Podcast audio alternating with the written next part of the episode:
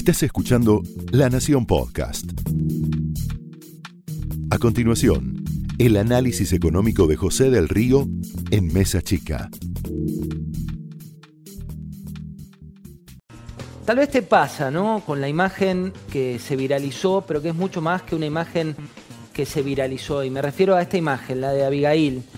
Una imagen que te muestra la impotencia que genera a veces la injusticia, la impotencia que genera a veces el juego sucio de la política. Y cuando hablo de juego sucio de la política no me refiero a la interpretación que le dio el jefe de gabinete, Santiago Cafiero, que dijo que se trataba de una utilización política de esta imagen, sino a lo que pasa en provincias de nuestra bendita Argentina como es Santiago del Estero. Santiago del Estero que tiene una deuda, escribía eh, Pablo Secchi, que es el director ejecutivo de Poder Ciudadano, una deuda con la democracia argentina. Porque no es solo ganar las elecciones con el 75% de los votos, como ocurrió con la fórmula de Fernández Fernández durante la última elección presidencial en Santiago del Estero, ni tampoco con ser un feudo que toma decisiones unilaterales casi sin escucha de la gente que allí habita sino que tiene que ver con las otras cuestiones que están ocurriendo hoy en la Argentina, que es un avasallamiento de las libertades individuales, con una idea de generarte falsas dicotomías entre economía o salud, como si una batalla se librara en detrimento de la otra, como si la salud estuviera por encima o por debajo de la economía y no podés decir que la suma de las partes es la que hace al cuidado de esas libertades individuales, libertades constitucionales. También la división de poderes, ¿no? ¿Qué pasa cuando en un feudo provincial los poderes son todos uno mismo? ¿Qué pasa cuando la división de poderes directamente no existe? Que eso a veces parece ser lo que se busca replicar a nivel nacional. Y eso parece ser lo que a veces se intenta desde alguna de las últimas medidas políticas que buscan cambiar también lo que ocurre con nuestra bendita justicia. El Poder Ejecutivo, el Legislativo, el Judicial, ¿quién es quién en Santiago del Estero? ¿Son todos uno mismo? ¿No hay quien controle? ¿Qué fue de los organismos de control de una provincia donde el silencio es la palabra más fuerte? Con medios domesticados por la pauta, como algún gobernador provincial quiso en su feudo y quiso llevarlo a la nación, al país con esfuerzos individuales que tienen que ver con tratar de llegar a tu casa con una situación particular que está vinculada con una tragedia, porque no personal, familiar, que es la de una enfermedad que atraviesa cuando llega a una familia y atraviesa lo más profundo de esa familia. Con un poder público que debería estar al servicio de esos ciudadanos que no pueden pasar a su casa. Un poder público que dicen que debería ser un servicio para la gente que vota. En una provincia que no tiene voces críticas, que tiene dependencia de empleo público, donde el empleo privado hace tiempo dejó de ser protagónico, si es que alguna vez lo fue. Donde el clientelismo forma parte de la escena o el escenario tradicional de quienes allí habitan y que no tienen la posibilidad de decir lo que piensan más allá de las redes sociales. ¿Cuáles son los derechos humanos de esa familia? ¿Quién los protege? ¿Quién les dice que eso no puede pasar en su país? ¿Es culpa de un policía que sigue órdenes de lo más alto del poder político?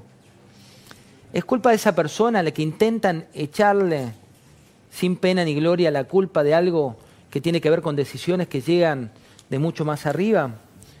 Abigail tiene 12 años tiene cáncer, conmueve, conmueve a su familia, conmueve al país, conmueve porque muestra la desidia de un país donde los gobernantes olvidan para quién gobiernan, conmueve por el esfuerzo de su familia, no solo de trasladarla, sino de darle voluntad y darle fe. Conmueve por ese padre, que es la imagen de tantos padres que se esfuerzan y que la llevan mucho más allá de lo que las dificultades le permiten. Ayer aquí en La Nación Más, Fernando Iglesias decía y contaba la cantidad de casos que hay hoy con posibles violaciones por parte del Estado de derechos humanos. Dice que ya tiene contabilizados 148. Algunos son famosos, como puede ser lo que ocurrió con Facundo eh, Castro, otro caso como el de Luis Espinosa, otros casos de provincias donde el gobierno olvida a sus gobernados, como la de Sildo Infran, en Formosa, con 7.500 varados en lo que llamaron la frontera, la frontera dentro de un país. 7.500 varados, que solo dejan de ser varados cuando esto toma carácter público nacional, porque en su provincia ya no hay voces que puedan decir lo que sucede, porque en su provincia solo quedan algunos valientes periodistas que muestran lo que ocurre o que tratan de gritar lo que el gobierno calla. Santiago del Estero es la muestra de lo que no se quiere. Santiago del Estero es la muestra de lo que uno cree no es el ejemplo para nuestro bendito país. Y un dato más que tiene que ver con lo que ocurrió no solo en Santiago del Estero, no solo en Formosa, no solo en varias provincias que acumulan 148 casos donde se vulneraron derechos individuales de familias, infinidad de miles de casos que no pueden ser respetados cuando quieren volver a sus casas. Hoy Bloomberg, una agencia internacional, le puso una nota a la Argentina. Una nota que sale de este espejo endogámico de la grieta del 47, 41%, donde quiera situarte. Y para esta agencia no se trataba de economía o salud, no se trataba de eh, que te protejan tus gobernantes y te dejen estar puertas adentro como una obligación, porque si no, vas contra la democracia. Se trata de la combinación, de la suma de las partes, no de unos contra otros. Los contagios, los muertos por millón, las restricciones de la economía, la libertad de circulación que tienen los ciudadanos en un contexto tan adverso como el de la pandemia. Son muchas las variables que midieron. Y ese boletín ubicó a la Argentina entre los dos países, entre los dos peores países a nivel mundial en cómo se manejó la suma de estas partes. Hace tiempo se sabe que un conjunto sistémico es mucho más que las distintas partes. Pero la Argentina está enfocada en cada partecita, tratando de mostrar que si vos te ocupás de esto, no puedes ocuparte de esto. Y hace tiempo el foco no pasa por ahí.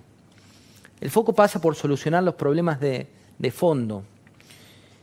Te decía, Nueva Zelanda, Japón y Taiwán entre los tres mejores países.